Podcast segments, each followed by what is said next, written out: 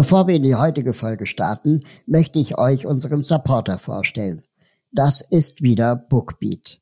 Ob Neuerscheinung, Lieblingsbuch oder Klassiker. Bookbeat bietet euch eine riesige Auswahl. Und wenn ihr mal auf der Suche nach neuen Inspirationen seid, könnt ihr die zwölf Buchkategorien einfach durchstöbern, bis ihr genau das Richtige für euch gefunden habt. Es existieren bereits mehr als 100.000 Bücher, die ihr online streamen oder offline hören könnt. Was mir besonders gut gefällt, ganz egal ob ein, zwei oder zwanzig Hörbücher im Monat. Ihr könnt so viel hören, wie ihr möchtet. Momentan höre ich Exit Racism, Rassismuskritisch Denken lernen von Tupoka Ogette. Ihr könnt direkt mal reinhören, denn mit dem Code RAUL, geschrieben wird das R-A-U-L, könnt ihr jetzt Bookbeat Premium einen Monat kostenlos testen. Einfach auf bookbeat.de slash RAUL gehen und los geht's mit eurem gratis Hörbuchmonat.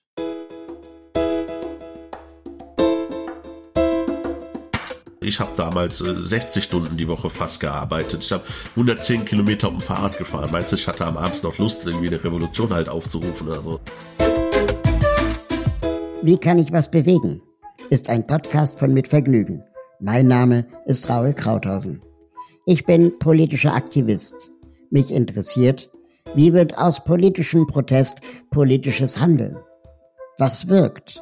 Wie kann ich als Einzelner Einfluss nehmen? Wie kann ich etwas bewegen? Das frage ich in diesem Podcast Deutschlands bekannteste Aktivistinnen und Aktivisten.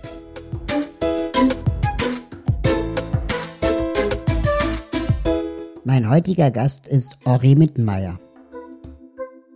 Lieber Ori, ich freue mich so sehr, dass du hier im Podcast von Wie kann ich was bewegen dabei bist. Ähm, wie würdest du dich selber beschreiben? Bist du ein Aktivist? Ich würde mich tatsächlich als Aktivist, aber in allererster Linie als Gewerkschafter beschreiben. Noch vor ein paar Jahren hätte ich gesagt Aktivist, aber mittlerweile finde ich es wichtig, ähm, an erster Stelle zu setzen Gewerkschafter, weil ich vor allem mich dafür einsetze, zu zeigen, wie wichtig und nachhaltig gewerkschaftliche Arbeit sein kann und eigentlich auch ist. Ori Mittenmeier ist eine Girlsche Jung. Er ist gelernter Buchhändler und Gewerkschaftler. Er war der erste Betriebsrat seiner Branche. Doch Ori ist nicht etwa 64 Jahre alt, sondern erst 28. Vor drei Jahren trat er ins öffentliche Interesse, als er sich wie David gegen Goliath der Plattformökonomie entgegenstellte. Ori arbeitete als sogenannter Rider beim Lieferdienst Deliveroo. Gegen die miesen Arbeitsbedingungen zu kämpfen, schien jahrelang aussichtslos. Es fehlte an jeglicher Arbeitnehmerinnenvertretung. Ori Mittenmeier wollte das nicht weiter hinnehmen. Er organisierte den Aufstand der Rider und Riderinnen und wurde am Ende erster Betriebsratvorsitzender bei Deliveroo. Du bist ja ähm, Politikwissenschaftler bzw. wirst einer. Was ist für dich äh, Politik?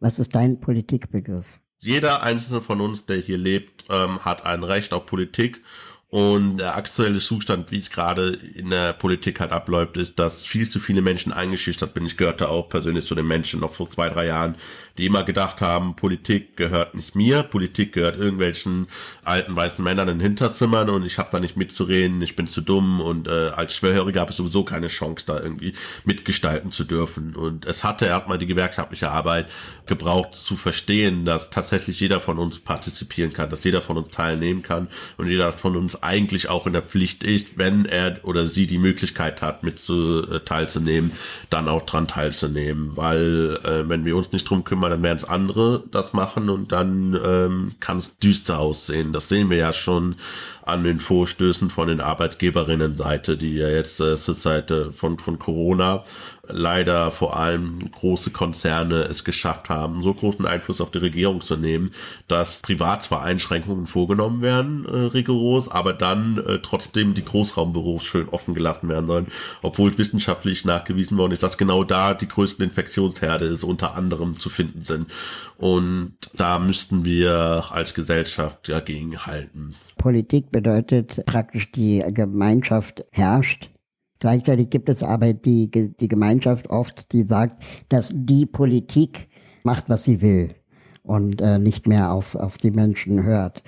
Wie, wie kriegen wir diese zwei Lager, die es angeblich gibt, wieder zusammen. Also auf der anderen Seite sagte die Politik, wir appellieren an die Eigenverantwortung der Bevölkerung, äh, und betrachtet sich scheinbar selbst nicht als Teil der Bevölkerung. Da kommen wir als Aktivistinnen ins Spiel. Das ist dann so eigentlich im Prinzip unsere Aufgabe als Aktivistinnen, ähm, Menschen zu empowern, zu zeigen, hey Leute, so ähm, der, der, der, der aktuelle Status quo ist nicht zufriedenstellend. Ähm, ich ich kenne das Gefühl der politischen, der, der politischen Verdrossenheit ich kann verstehen, dass du das Gefühl hast, dass die Politik nicht auf dich hört, aber dann lass uns doch gemeinsam was machen. Also es ist halt genau das, was ich äh, mache. Ich organisiere Menschen, ich höre mir die Probleme an, ich, ich, ich spreche mit ihnen drüber, wenn ich dann sehe, uh, da gibt's eine Barriere, sei es nun an, an, an eine Sprachbarriere, dann sorge ich halt mal dafür, gut, dann muss die Veranstaltung in einer anderen Sprache gehalten werden, damit wir uns halt mal austauschen können. Ich versuche zu verstehen, was mein Gegenüber eigentlich antreibt. Natürlich gibt's auch bei mir ein paar rote Linien, wenn dann jemand sich klar recht positioniert positioniert, dann ist die Person auch für mich ja mal ein bisschen lost und dann habe ich auch nicht vor, äh, mich damit näher damit zu beschäftigen. Aber es ist nochmal ein Unterschied, wenn ich dann äh, mit Beschäftigten, die in, weiß nicht, aus Köln-Chorweiler kommen, also aus einem, aus einem Stadtteil, das von der Regierung, äh, von der Stadtregierung schon seit Jahrzehnten vernachlässigt wird, wo Menschen das Gefühl haben, dass sie im Stich gelassen werden, dass ich dann aktiv auf sie zugehe und nicht den Menschen hat mal sagen, hört mal, was braucht ihr, sondern mir hat mal die Probleme anhöre und dann gemeinsam Aktionen plane. Das klingt natürlich einfacher gesagt als tat, äh, als getan. Es gibt noch unglaublich viele weitere Probleme, aber genau da müssen wir halt mal anknüpfen. Ne? Äh, Community Organizing nennt es halt im Prinzip, ne? so Gemeinsamkeiten schaffen, Solidarität stiftende Identitäten schaffen, also ähm, ähm, klar machen, hey, es ist schon so, dass wir vielleicht aus unterschiedlichen Ländern kommen, aber wir haben halt beide gerade das Problem, dass wir vom selben Arbeitgeber gerade komplett fertig gemacht werden. Wollen wir uns jetzt nicht irgendwie verbünden und dann Gemeinsamkeiten halt finden. Und das ist jetzt natürlich jetzt sehr Fallbeispiel orientiert gewesen, aber das kann man ja, so finde ich eigentlich, oder ist auch eigentlich die einzige Möglichkeit, ähm, das auf die Politik übertragen, ne? dass wir damit die Lage halt zusammenführen, ne? dass wir gucken, okay, diejenigen, die dann halt sagen, die Politik hört nicht mehr auf uns, dass wir dann mal rausfinden, okay, warum haben die das Gefühl, dass die Politik nicht mehr auf uns hört und dann versuchen daran anzuknüpfen und dann auch wirklich konkret was machen, keine große Versprechen, wirklich konkret praktische Sachen aufbauen und durchziehen. Ne? Ich finde das total interessant, weil in einem Interview, das ich mit Luisa Neubauer geführt habe und auch äh, Carola Rakete übrigens, hat es gesagt im Bereich äh, Klimawandel und Umweltschutz, dass es sehr gerne von, von den Machthabenden gesagt wird, na ja, der Konsument, die Konsumentin kann mit dem Gang im Supermarkt den nachhaltigen Konsum beeinflussen und dadurch auch letztendlich Müll vermeiden oder die Umwelt schützen. Aber die Realität zeigt auch, zahlreiche Studien zeigen ja auch, dass das eigentlich nur Peanuts sind, was der Konsument oder die Konsumentin verändern könnte, wenn er nur noch Bio kaufen würde oder sie, sondern den großen Plastikmüll und CO2-Ausstoß, den machen wir an ganz anderen Stellen. Bei Betonproduktion, an Baustellen, bei der Verbrennung von Kohle, was auch immer. Das sind ja die wahren großen Hebel. Sind Gewerkschaften jetzt auf der anderen Seite, die sagen, naja, da muss man sich halt einbringen, nicht dann aber auch in der gleichen Falle. Also zu sagen, wir stützen ein System, das eigentlich kaputt ist. Äh, mit der Erzählung, man muss sich nur genug engagieren brauchen wir nicht eigentlich eine Revolution? Wir haben Arbeitskräfte, die arbeiten 40 bis 50 Stunden die Woche. Ich habe damals 60 äh, Stunden die Woche fast gearbeitet. Ich habe 110 Kilometer auf dem Fahrrad gefahren. Meinst du, ich hatte am Abend noch Lust, irgendwie eine Revolution halt aufzurufen? Also von daher war ich dann, bin ich dann eher an dem Punkt, dass ich sagen, wenn ich dann Gewerkschaftssekretär bin, will ich halt mal dran arbeiten, dass wir hinkriegen. Vier Tageswochen. Also, dass wir Kapazitäten schaffen, damit die arbeitende Klasse auch die Zeit und Muse hat, sich zu sich ein Klassenbewusstsein anzuschaffen, zu begreifen, worum geht's eigentlich, damit die auch äh, die Zeit und Energie hat, sich auch politisch zu engagieren und dafür müssen wir aber die Arbeitsbedingungen verbessern und äh, einschränken, sprich ich vier Tageswoche mehr Lohn, damit dann äh, Menschen dann auch vielleicht sich öfter mal auch einen Erholungsurlaub leisten können oder sowas dann halt, ne? Und erst mhm. dann, glaube ich, können wir dann äh, dahingehend hinarbeiten, dass Menschen anfangen, sich Gedanken darüber zu machen, wie kaputt dieses System eigentlich ist. Ich habe ja auch erst vor drei, vier Jahren drüber nachgedacht. Davor war ich eigentlich nur damit beschäftigt, möglichst normal zu wirken, möglichst irgendwie keine Last zu sein, also möglichst nicht aufzufallen als Schwarzer und erst recht nicht als Schwarzer mit Hörgeräten und äh, schwörisch sein. Wenn du den Begriff Aktivismus hörst, denkst du dann eher an G20-Proteste mit Polizeirandalen in Hamburg oder eher an Greta Thunberg und Luisa Neubauer? Ich habe tatsächlich eine dritte Option, die bei mir immer aufploppt. Erzähl. James Baldwin, Angela Davis, Malcolm X, das ist halt das, was für mich immer erstmal da in Verbindung war. Luisa Neubauer, Greta Thunberg erst in zweiter Reihe, aber dann auch meistens über die Medienberichterstattung sehr intensiv. Zwei sehr krasse Persönlichkeiten, aber ich hatte halt nie wirklich mit der Klimaschutzbewegung was zu tun.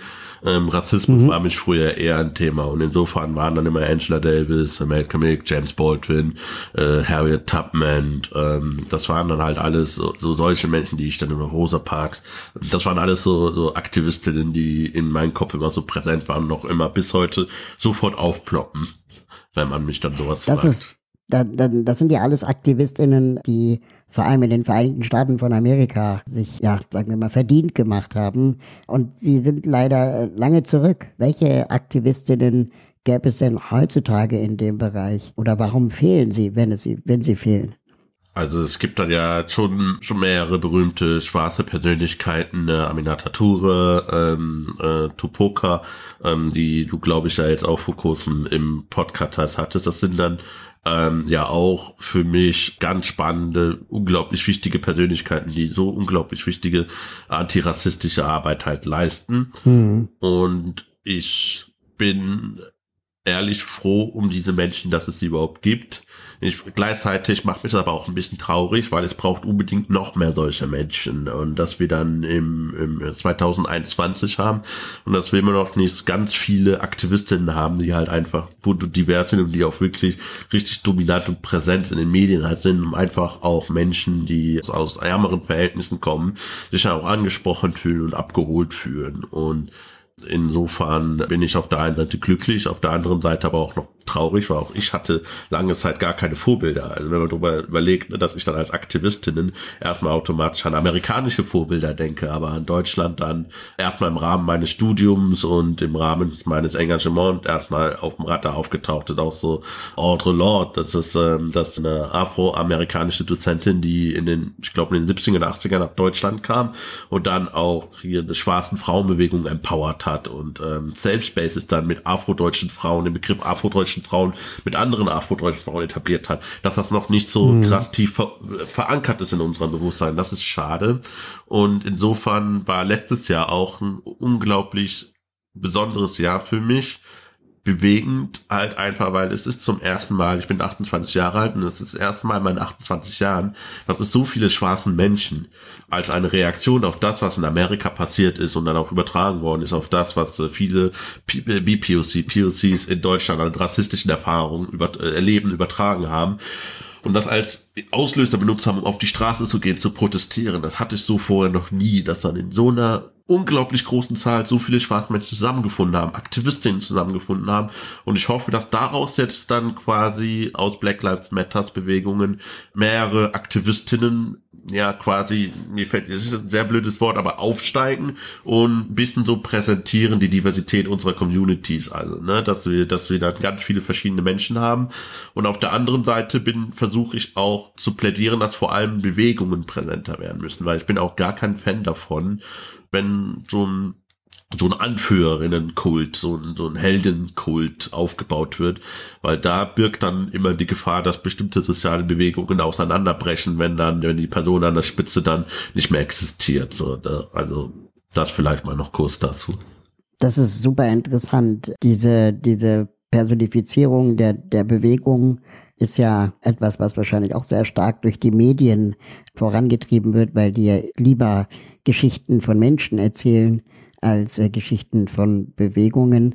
Wie kann man denn dem entgegenwirken? Also weil man braucht ja so Tupoka Ogettes, die die schon sehr weit vorne auch auch sind und die ich, also ich würde ja auch wirklich auch sagen in in Deutschland die Perspektive schwarzer Menschen maßgeblich auch repräsentiert. Wie kann man denn da die Leute wieder hinter Tupoka Oget als Bewegung abbilden? Also zum einen müssen wir als diejenigen, die sich aktivistisch engagieren, müssen halt dann immer Menschen empowern, und voranbringen. Das ist halt, ich klinge wie ein kaputter Rekorder, ich weiß, aber mhm. wenn man das alles so runterbrechen, runterbrechen würde, dann liegt es doch einfach nur daran zu empowern. Black Lives Matter hat es doch letztes Jahr gezeigt. Zum ersten Mal haben sich ganz viele schwarze Menschen zusammengefunden aus den unterschiedlichen marginalisierten Communities, um gemeinsam zu protestieren gegen ein System, das sie eigentlich grundsätzlich entmenschlicht das sie nicht wahrhaben möchte. Und da liegt dann auch, so sehe ich halt meine Aufgabe so ein bisschen darin und auch als Aufgabe der Gewerkschafterin oder alle Basisgewerkschafterinnen, ne, dass wir dann genau solche Menschen, die sich in sozialen Bewegungen engagieren möchten oder oder kurz davor sind, so, wirklich so kurz davor sind, äh, die Schwelle zu überschreiten zwischen nur passiver Zuschauer oder einfach nur passives Mitglied hin zum aktiven Mitglied zu werden, äh, zum Aktivisten zu werden, dass wir diesen diesen kleinen Schubs moderieren, dass wir dann dahingehend sagen, ähm, ein Bewusstsein schaffen, dass wir jetzt empowern, dass wir sagen, hey, du, du, du, du musst nicht zuschauen, du kannst mitmachen und ähm, auch du bist wertvoll und wichtig für die soziale Bewegung. Und Tupoka leistet dagegen ja so wahnsinnig krasse Aufklärungsarbeit und unglaublich wichtige antirassistische Arbeit, weil ohne sie würden jetzt beispielsweise nicht so viele weiße Menschen, mit denen ich in Kontakt bin, auch kein kritisches äh, antirassistisches Bewusstsein entwickeln. Das alleine reicht aber leider nicht. Wir brauchen noch viel mehr. Wir brauchen noch viel mehr Menschen, die sich in allen möglichen Bereichen halt einsetzen, die in allen möglichen Bereichen andere Menschen empowern, weil das ist halt das Ding. Ich, ich wurde empowered von zwei Menschen und jetzt empower ich dann in meinem Umfeld ganz viele äh, Kuriere, Kurierinnen, die noch vor ein, zwei Jahren nicht mal im Traum daran gedacht hätten, äh, Gewerkschaftsmitglied zu werden. Die haben sogar Gewerkschaften gehasst. Also es haben mir teilweise Menschen an den Kopf geworfen, dass für sie Gewerkschafter noch größere Verräter wären als äh, beispielsweise die, die, die SPD dann halt. Ne? Und trotzdem sind sie jetzt Gewerkschaftsmitglied geworden. Ne? Und deswegen äh, wiederhole ich es halt immer wieder mit dem, ähm, mit dem Empowern, weil darauf kommt es halt letzten Endes zurück. Empowern, empowern, empowern ohne Ende und nie aufgeben, weitermachen. Und deswegen können da, du deswegen oder daraus können soziale Bewegungen dann entstehen und stark und groß werden. Da gibt es ja auf der, auf der einen Seite die, die Medien, die diese Personenkult irgendwie forcieren und auch brauchen.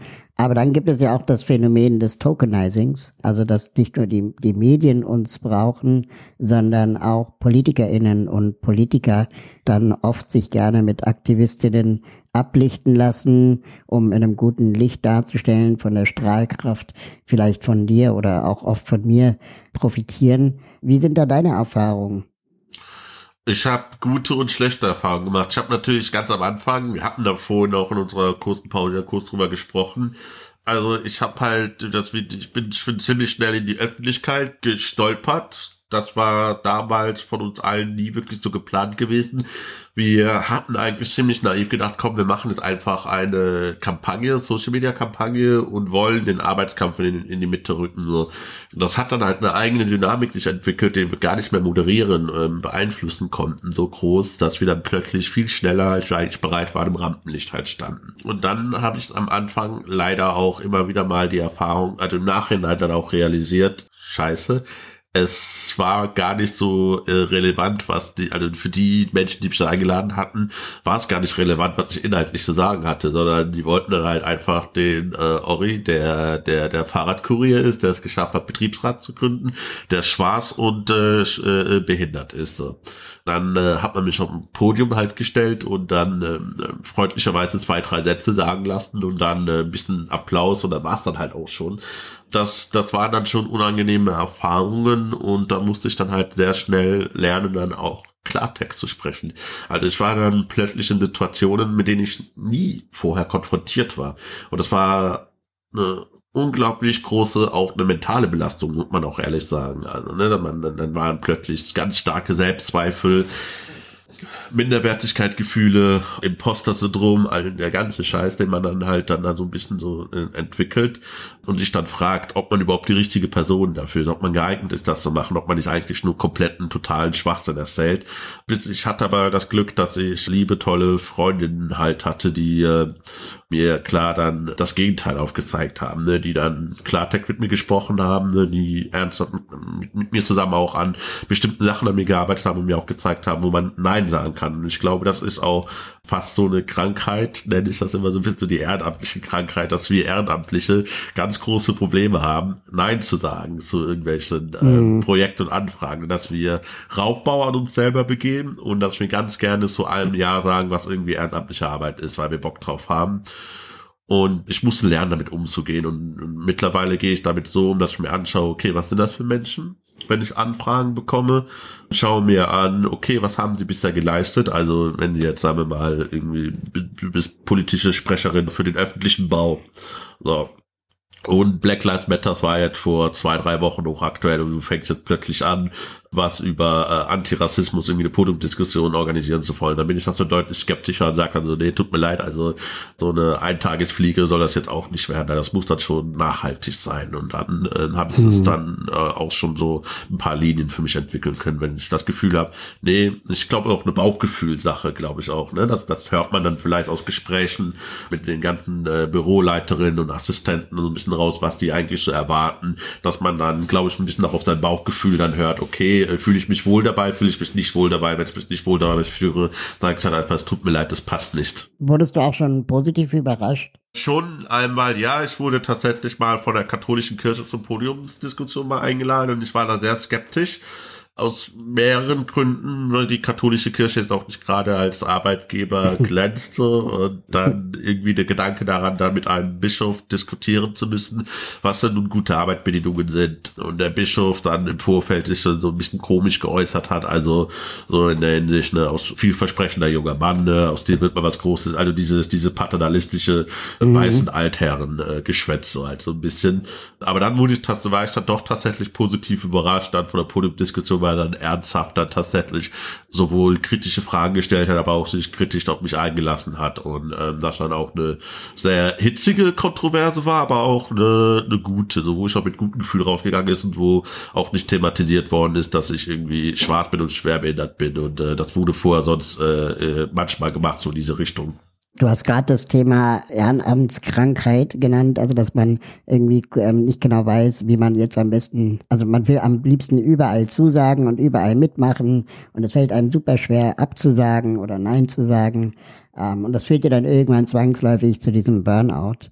Wie können wir als Aktivistinnen entweder selber auf uns besser achten oder eben auch anderen Menschen Tipps geben, dass sie nicht in die gleiche Falle tappen? Einfach mal den Mut haben, Nein zu sagen. das ist so krass, ne? Es ist, es ist, ich, ich habe mich in den letzten paar Wochen immer mehr mit ein paar Ehrenamtlichen ausgetauscht, die ein paar engagieren beim Umweltschutz, andere äh, engagieren sich dann irgendwie äh, bei Frauenhäusern, also gegen sexualisierte Gewalt. Und wir hatten alle das Problem, dass wir total am Drehen waren. Also wir haben praktisch vom Café gelebt. Wir hatten dann, wir studieren dann auch alle irgendwie mehr oder weniger. Also die Aktivisten mhm. in meinem Umkreis und mussten dann Hausarbeiten stemmen und haben dann aber dann noch mal immer mehr weitere Projekte an uns genommen, dass wir uns gefragt haben, ja, wieso sagen wir denn nicht einfach mal nein?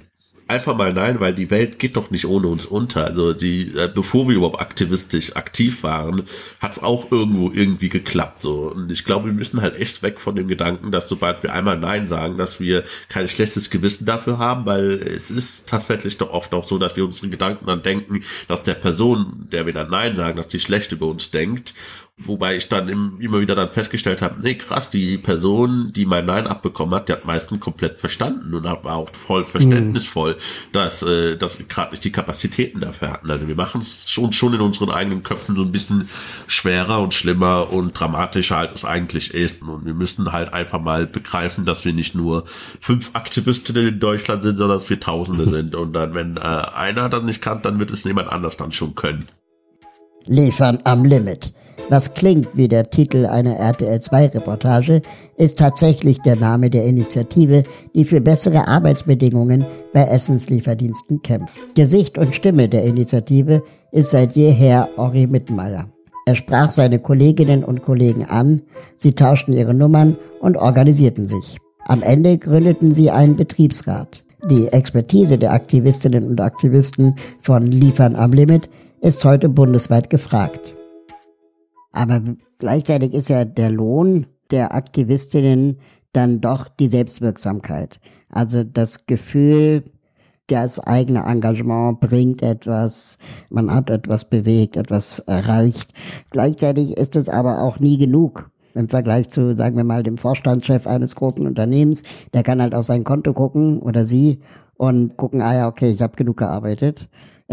und ob er dann trotzdem Burnout bekommt, dann ist es vielleicht nochmal eine andere Geschichte. Aber das ist irgendwie messbar in Form von Geld.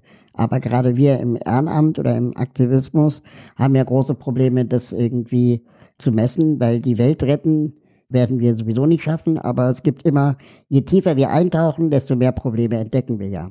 Wie, wie gehst du damit um? Also zum einen gehe ich einfach ganz einfach damit um, dass ich sage, Leute, ähm, die meisten, die ich kenne, sind halt auch 25, 26, 27, 28.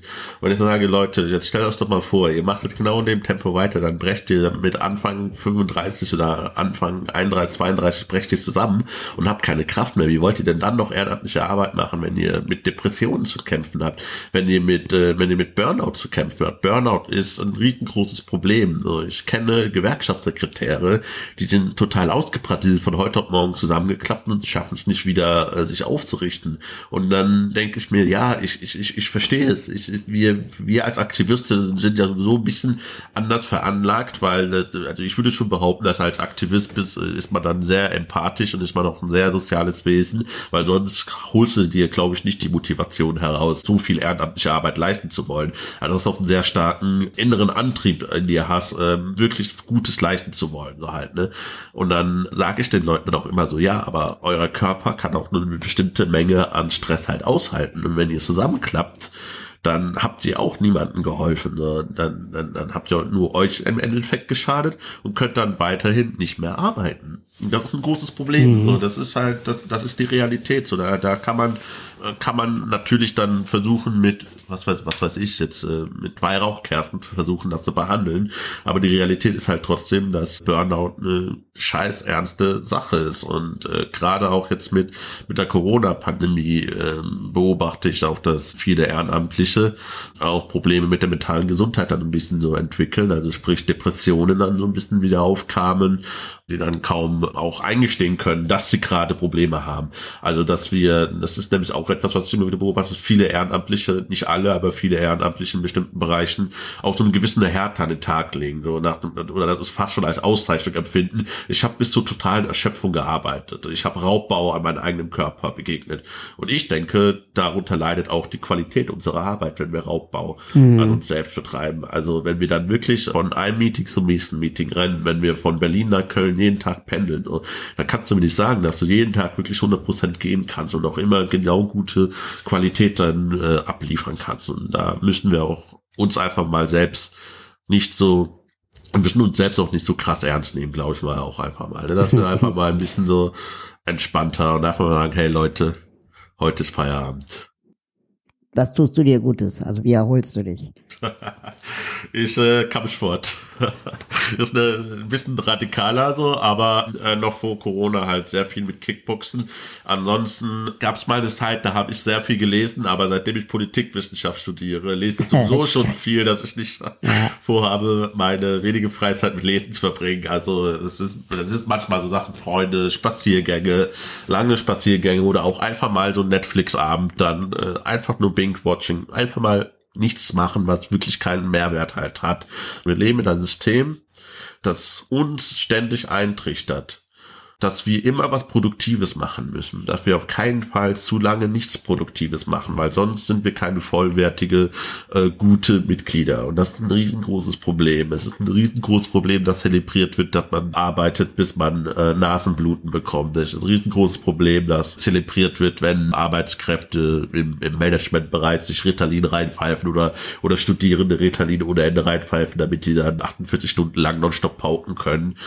ja, oder Helden wie, wie Jeff Bezos ja, gefeiert ja. werden oder Elon Musk, Eben. die dann ja, die Eben. dann die Leute wieder ausbeuten am Ende. Am Ende. Mhm.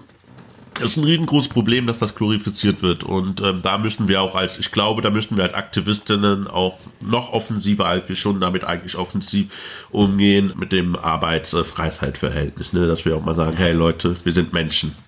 Ich habe neulich die Initiative Klima vor Acht entdeckt. Die setzen sich dafür ein, dass in der ARD bevor die, Nach die Tagesschau kommt, nicht der Börsenbericht kommt, also Börse vor acht, sondern mal was anderes kommt, zum Beispiel Klima vor acht. Warum geben wir der, der Wirtschaft und dem Kapital vor den Nachrichten zehn Minuten Sendezeit und in den Nachrichten nochmal einen eigenen Wirtschaftsteil? Ähm, und warum achten wir alle auf den DAX und niemand auf das Glücksempfinden der Bevölkerung oder auch, keine Ahnung, es gibt ja verschiedene Sachen, die man, die man messen könnte, sowas wie Freizeit oder äh, Klima oder eben Glück da siehst du doch schon, wie unglaublich stark halt die wirtschaftlichen Interessen äh, etabliert sind dann halt in unserer Gesellschaft. Also wie, wie riesengroßen Einfluss dann halt einfach es hat, dass, dass, dass, dass kapitalistische Interessen an erster Stelle gesetzt werden. Ne? Also wenn ich mir dann so angucke, auch so, wie selbstverständlich es für uns geworden ist, dass Wohnungseigentum Privateigentum ist. So, dass eine Minderheit, eine kleine Gruppe von Menschen, ein kleiner Teil der Bevölkerung über so viele Wohnungen verfügt und dann mhm. deswegen dann auch aufgrund dieser Interesse ähm, in Berlin dann beispielsweise in der Mietendeckel gekippt worden. Jetzt hat das Gericht halt gesagt, es ist jetzt so, dass das eine Bundessache ist.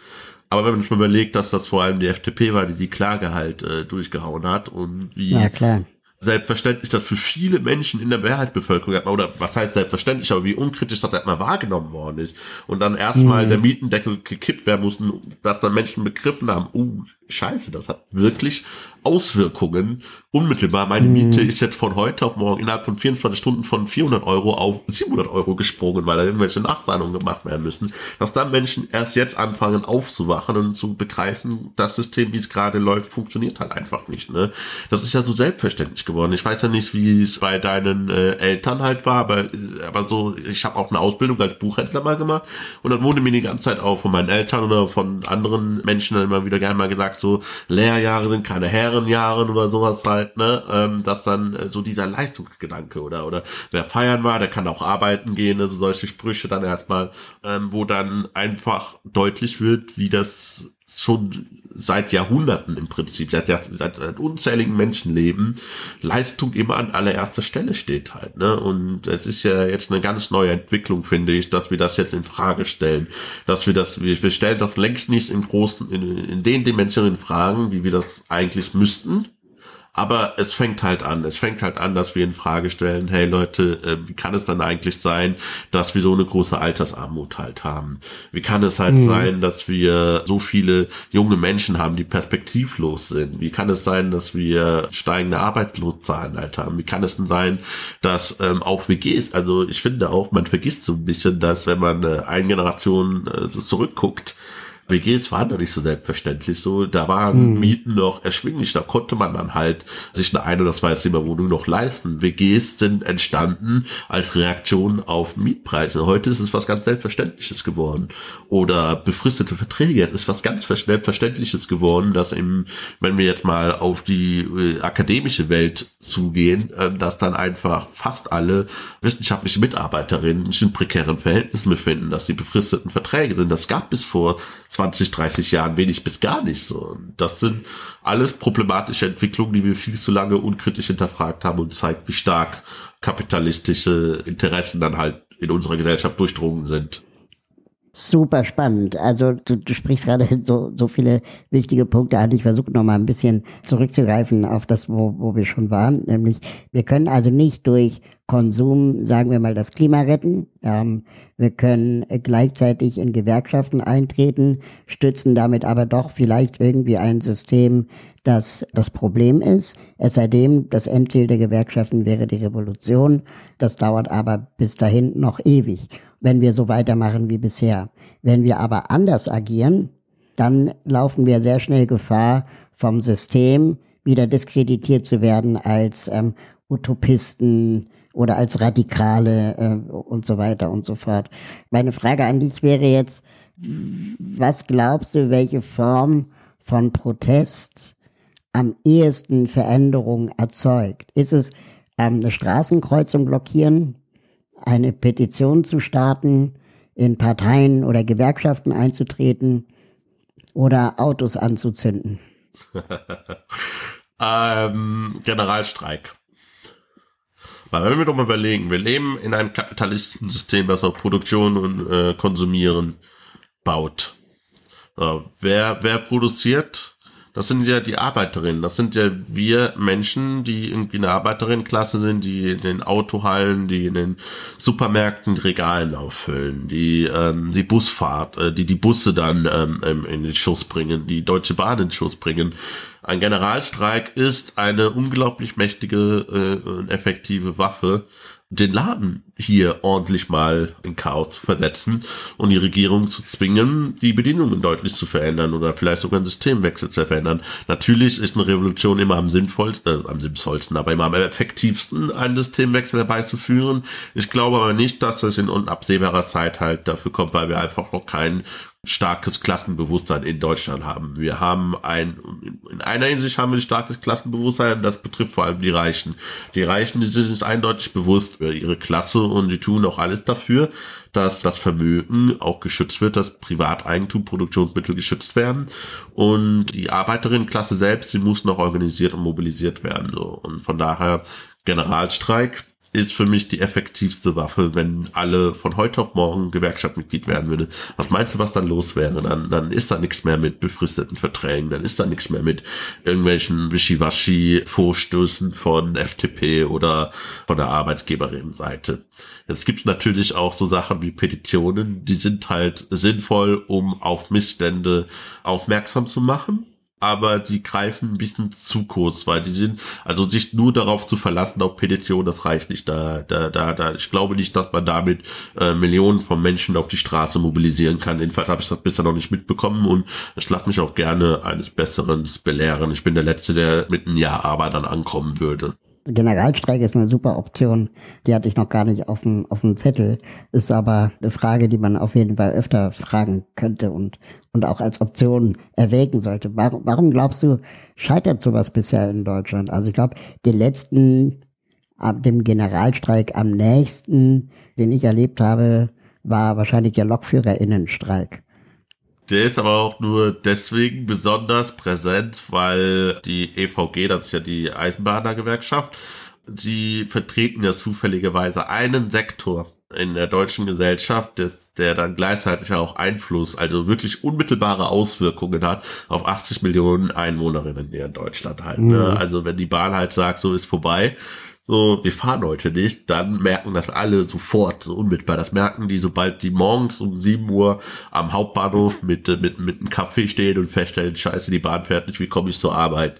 So halt, ne? Das ist, äh, das ist äh, deswegen ähm, immer sehr, sehr deutlich zu spüren. Das ist ja was anderes, als wenn man jetzt beispielsweise in der ähm, Fleischereibranche streiken würde. Es gibt ja gerade da aktuell auch Arbeitskämpfe dort, ähm, wo um bessere Tarifverträge verhandelt wird. Das bemerkt man nicht unbedingt sofort so sondern vielleicht ein bisschen verzögert. Warum das bisher halt einfach noch nicht ist, ist ganz einfach, wir haben noch kein gemeinsames Bewusstsein. Wir haben das Problem, ich beobachte das doch in den, an den Schulen, ne? wenn wir an, die, an den Schulen gehen und uns dann mal anschauen, was die Schülerinnen da alles schon so wissen, ähm, ein demokratisches Wissen dann halt haben. Viele Schulen vermitteln kaum noch vernünftiges demokratisches Wissen oder Demokratiewissen. Ähm, so Sachen wie, warum haben wir beispielsweise Klassensprecherinnen, warum haben wir Schülersprecherinnen?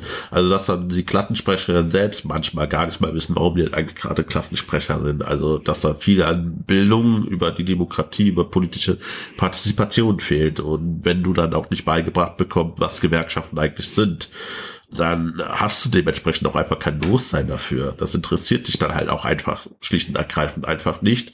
Und da sehe ich uns auch als Gewerkschaften in die Verantwortung, dass wir da noch viel offensiver halt rangehen müssen. Aber die Aufgabe können wir halt nicht komplett alleine stemmen. Oder müssen wir als Gesellschaft halt ran, dass dann die Jüngsten unter uns so ein stärkeres Bewusstsein entwickeln für die Zustände. Du hast vorhin gesagt, äh, man muss sich im Aktivismus vielleicht auch manchmal nicht, nicht zu ernst nehmen. Ähm, es ist auch mal gut, irgendwie fünf gerade sein zu lassen an einem Tag und einfach zu sagen, okay, morgen geht's weiter. Gleichzeitig frage ich mich auch, wie wichtig das eigene Ego ist. Also der Lohn, den wir ja bekommen als Aktivistinnen, ist ja oft der Applaus zum Beispiel und auch der, das Gefühl, man, man wird gemocht von, von bestimmten Kreisen. Ist das bis zu einem bestimmten Punkt ähm, legitim, dann auch zu sagen, mir tut das gut, auf der Bühne im Mittelpunkt zu stehen, oder ist das eher hinderlich? Natürlich. Es ist doch vollkommen, es ist doch menschlich. Und alles, was menschlich ist, ist doch hat man per se, hat man nicht was Schlechtes oder was Falsches. So, ich finde es halt absurd, wenn man äh, sich dafür schämt, ob man sagt, hey, ich stehe gerne auf der Bühne, äh, dann steht man halt gerne auf der Bühne. Wenn man, ähm, wenn man, wenn man äh, da, sich dabei gut wohlfühlt, dass, dass einem applaudiert wird, mein Gott, dann soll es halt so sein. Es wird halt problematisch, wenn man versucht, den Ruhm hinterher zu jagen und dann eigentlich deine eigentliche ehrenamtliche Arbeit dabei vergisst. Also ich würde jetzt plötzlich nur noch Öffentlichkeitstermine wahrnehmen. Jetzt die nächsten zwei Jahre mache ich nichts anderes als öffentliche Pressenarbeit. Jeden Tag ein Interview, jeden Tag irgendwie eine Talkshow. Also. Und dass ich dabei kein einziges Mal mehr Basisarbeit gemacht habe, sprich mit den Kurieren gesprochen habe, mit den Riderinnen gesprochen habe. Dann habe ich halt meine Geltungssucht dann halt einfach nur größer werden lassen und quasi vergessen, wofür ich das eigentlich alles mache. Und das darf nicht passieren. Deswegen finde ich es auch wichtig, dass man auch offen darüber spricht, was einen bewegt, warum man das macht und auch mit anderen Ehrenamtlichen austauscht, damit man auch ein bisschen wieder einen Bezug zur Realität halt hat, dass man nicht abhebt, dass man nicht irgendwie plötzlich denkt, äh, man ist jetzt der nächste Erlöser oder der Prophet oder whatever und muss dann die Welt jetzt äh, in einem Rutsch retten und nur man selbst hat die Antworten auf alles. Und, und solange man dann deutsche Menschen in seinem Umfeld hat, glaube ich, bleibt man da ganz gut auf dem Boden der Tatsachen. Die letzte Frage, die hier noch mir wichtig ist, du hast gerade gesagt, es ist wichtig, den Kontakt zu den Leuten zu haben, die als ja Rider sind zum Beispiel jetzt oder Riderinnen. Du bist selber Rider gewesen und ich bin selber jemand mit Behinderung, der sich für die Rechte von behinderten Menschen einsetzt. Die eigene Betroffenheit scheint hier also klar vorzuliegen. Ist es von Vorteil, wenn man als Betroffener gegen Diskriminierung kämpft? Oder kann es auch von, von Nachteil sein, weil man vielleicht nicht genug Abstand zum Thema hat und weil es vielleicht auch nicht Betroffenen es dann schwerer macht, sich auch für die Sache zu engagieren, weil sie nicht betroffen sind? Das ist tatsächlich eine gute Frage, über die ich nie so wirklich nachgedacht habe. Also es hat mich jetzt selbst nicht dran gehindert und es hat auch eigentlich nicht zu Problemen geführt, dass ich, also sagen wir es mal so, ich musste schon öfters mal einfordern, dass man äh, bestimmte Sachen berücksichtigt. Ne? Das musste ich dann ganz klar machen. Ich musste auch ganz klar mhm. sagen, Leute, ich bin schwerhörig, jetzt beachtet mal bitte nur mal meine Bedürfnisse, ach, nehmt mal Rücksicht auf mich. Und ich weiß selber als Betroffene erstmal auch, was ich erstmal brauche. Also es ist schon manchmal schon so gewesen, dass wenn ich da manchmal mit anderen Aktivisten zu tun hatte, sagen wir mal, ich hatte mal letztes Gespräch mit einer Sozialarbeiterin gehabt, die sich auch für Menschen mit Behinderungen dann äh, einsetzt und zusammenarbeitet, dass sie zum Teil meinte, sie sie sie traut sich manche Sachen nicht anzusprechen, obwohl die eigentlich in dem Bereich arbeitet, weil sie ja sieht, dass ich ja auch betroffen bin, so halt, ne? Da war das so ein Punkt, wo ich, wo, wo ich dann ihr gesagt habe, hey, ganz ehrlich, mir ist es lieber, du sagst mir, du, du sprichst Klartext mit mir und du signalisierst, dass du offen damit bist, dass ich dich korrigiere und wenn du nicht damit offen bist, hast du halt Pech gehabt, ich werde dich trotzdem korrigieren und das einfach annehmen, so wie ich das gesagt habe. Ich finde die Frage tatsächlich richtig spannend. So, ich habe da tatsächlich nie so aktiv drüber nachgedacht. Also wie schaffen wir es, Verbündete zu gewinnen, die nicht betroffen sind, ohne dass wir gleichzeitig äh, ähm, Angst haben, dass sie wieder für uns und über uns sprechen. Mm.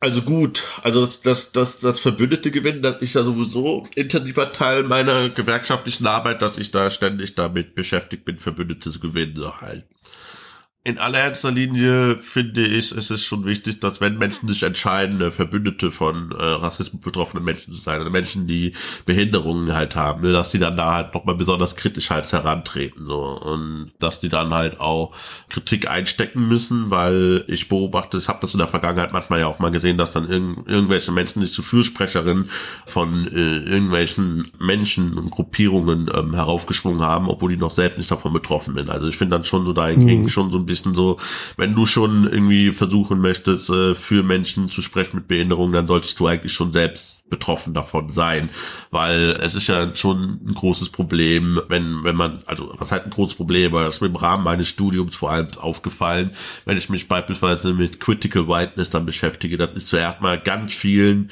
weißen Forscherinnen begegnet bin, die sich dann zu Critical Whiteness und Antirassismus, Antischwarzen Rassismus beschäftigt haben, bevor ich dann auf andere Autorinnen getroffen habe, bin, die gestoßen bin, die dann tatsächlich auch schwarz waren. Das ist dann schon problematisch und da braucht es ein anderes Bewusstsein und ich glaube, da können wir als betroffene Menschen dann auch ruhig auch ein bisschen härter und kritischer dann halt sagen, ey, sorry, ist schön, dass du dann mit uns zusammenarbeiten willst, aber wenn du wirklich ernsthaft mit uns zusammenarbeiten willst, dann auf Augenhöhe und nicht irgendwie sich vor uns hinstellen und äh, so tun, als würdest du jetzt das Schwert für uns schwingen. Es geht ja um die Frage, wie kann ich was bewegen? Jetzt stellen wir uns mal jemanden vor, der oder die 15 Jahre alt ist und sich engagieren möchte. Und egal welches Thema, ja, Klima, äh, Gender, Rassismus, Antirassismus. Und diese Person trifft auf dich und, und äh, hat die Frage, was für Tipps kannst du mir geben, basierend auf deinen Erfahrungen?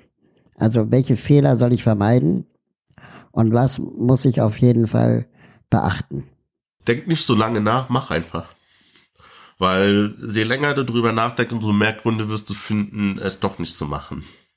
Und du wirst merken, das sind vor allem werden dann Gründe sein, weil du dann denkst, äh, du bist nicht gut genug. So, und das ist totaler Schwachsinn, du bist gut genug. Allein, dass du schon drüber nachdenkst, dich zu engagieren, qualifiziert dich schon eigentlich schon dafür, dass du dich engagieren solltest. So, also mach einfach und probier es aus sei offen, trau dich, finde, finde andere Menschen, die so ähnlich denken wie du und sprich offen Fragen an. Wenn du an einer politischen Veranstaltung mitmachst, ne, und du traust dich alleine nicht hin, dann frag andere, ob sie mit dir gehen. So. Du musst, du musst das nicht alles alleine machen und du musst das auch nicht alleine mit dir selbst ausmachen. Du hast Menschen, die ähnlich denken wie du und die dann auch sicherlich bereit sind, mit dir auch den Weg zu gehen. Halt, ne? Du, du, du, die auch so im Bereich der Gewerkschaften. Niemand wird dich beißen. Es gibt viele offene junge Menschen, die da dort aktiv sind. Und wir stehen alle am Anfang. Wir mögen jetzt alle vielleicht krass wirken. Aber ganz ehrlich, wir sind doch jetzt nur deswegen so krass, weil wir halt auch Fehler gemacht haben. Und ein Fehler, den ich beispielsweise gemacht habe, ist, ich habe viel zu lange, also bis heute struggle ich eigentlich immer noch damit, diesen, diesen, diesen dämlichen internalisierten Ableismus so halt, ne? Dass ich dann immer noch viel zu oft nachgebe, wenn es um meine Behinderung geht, äh, wenn es darum geht, wenn ich vielleicht äh, einen Dolmetscher brauche oder so, dass ich da nicht hartnäckig genug dranbleibe manchmal. Das ist deutlich besser geworden. Aber das, da, dass man da einfach dranbleibt, ne? dass man, dass man nicht sich davon überwältigen lässt und es immer wieder ausprobiert. Und klar, am Anfang wird's unangenehm. Am Anfang sagst du vielleicht ein, zwei blöde Sachen. Aber ich finde, es ist, mir ist es lieber, man sagt ein paar blöde Sachen, bekommt dann Kritik oder Feedback und verbessert sich daraus. Und dann hast du halt daraus gelernt. So, weil wie sollen wir denn sonst bessere Menschen werden, als äh, wenn, wenn wir gar keine Fehler machen dürfen? Wow, das sind super motivierende Schlussworte. Ori Mittenmeier, ich danke dir sehr. Danke sehr, sehr. Ja, danke. Schönes Gespräch. Das war's für heute. Vielen Dank fürs Zuhören. Ich freue mich über eure Bewertungen, Kommentare, Feedback und natürlich, wenn ihr den Podcast abonniert oder einer Person weiterempfehlt. Wie kann ich was bewegen? ist eine Produktion von Mitvergnügen und der Part GmbH für digitales Handeln. Lasst uns was bewegen. Bis bald.